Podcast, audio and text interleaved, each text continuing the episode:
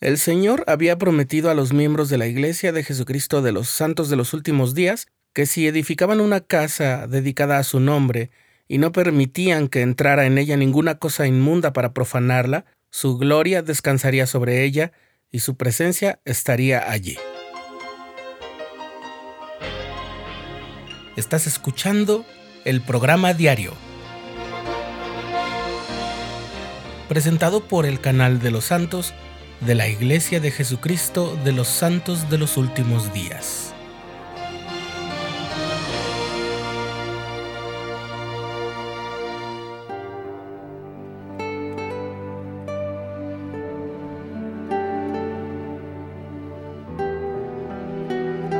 La construcción del templo de Kirtland culminó en el inicio de la primavera de 1836. Ahora que estaba listo para cumplir sus divinos propósitos y siguiendo el modelo de los templos de la antigüedad, era el momento de dedicarlo al Señor. El domingo 27 de marzo de 1836, cientos de santos de los últimos días llegaron a Kirtland llenos de anhelo por las grandes bendiciones que el Señor había prometido.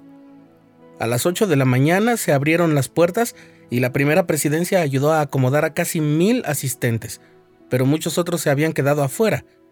Entonces el profeta instruyó que se hiciera una reunión para ellos en una escuela cercana, pero también repitió el servicio de la dedicación el jueves siguiente. Después que el coro cantó un himno, el presidente Sidney Rigdon habló por dos horas y media. Luego hubo un descanso y después se realizó el sostenimiento de oficiales de la iglesia. Entonces se elevó la oración dedicatoria que el profeta había recibido por revelación. Te pedimos, oh Señor, decía la oración, que aceptes esta casa, la obra de las manos de nosotros tus siervos, la cual nos mandaste edificar, porque tú sabes que hemos hecho esta obra en medio de gran tribulación y de nuestra pobreza hemos dado de nuestros bienes para construir una casa a tu nombre, a fin de que el Hijo del Hombre tenga un lugar para manifestarse a su pueblo. El profeta también rogó en esa oración que se cumplieran las bendiciones prometidas al principio cuando el Señor les había mandado construir el templo, que los misioneros pudieran salir armados de poder para difundir el Evangelio hasta los cabos de la tierra Oró por una bendición para los santos de Missouri, para los líderes de las naciones del mundo y para el Israel disperso. Pidió al Señor que, como se hizo en aquellos el día de Pentecostés, que el Señor llenara el templo con su gloria como el viento recio que habían experimentado los apóstoles de la antigüedad. Escúchanos, oh Señor, suplicó, responde a estas peticiones y acepta para ti la dedicación de esta casa. Tan pronto como José pronunció Amén, el coro cantó el himno que William W. Phelps había compuesto.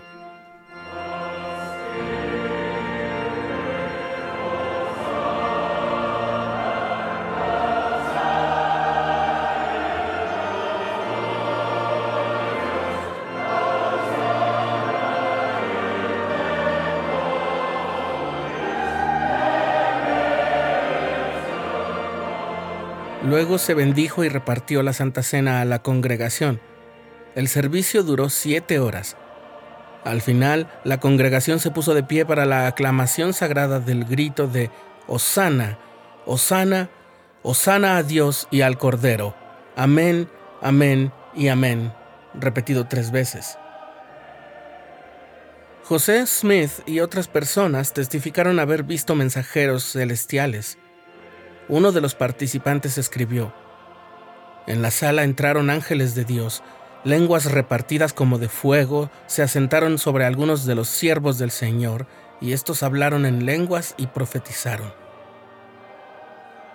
Otras dos personas vieron a tres personajes en la sala que llevaban llaves brillantes en las manos. Oliver Cowdery registró, se derramó el Espíritu, vi la gloria de Dios como una enorme nube que descendió y reposó sobre la casa y la llenó como con una ráfaga de viento.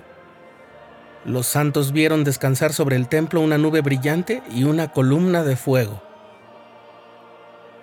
Esa noche más de 400 poseedores del sacerdocio se reunieron en el templo.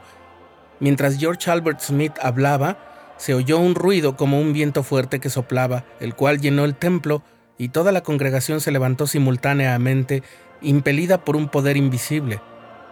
Muchos empezaron a hablar en lenguas y a profetizar, y otros vieron visiones gloriosas, y yo vi el templo lleno de ángeles. También David Whitmer testificó haber visto tres ángeles por el pasillo sur del templo. Otros vieron ángeles por encima del templo y oyeron cánticos celestiales.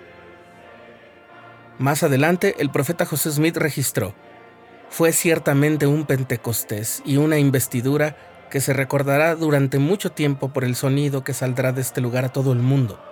Y los hechos de este día se transmitirán en las páginas de la historia sagrada a todas las generaciones como el día de Pentecostés.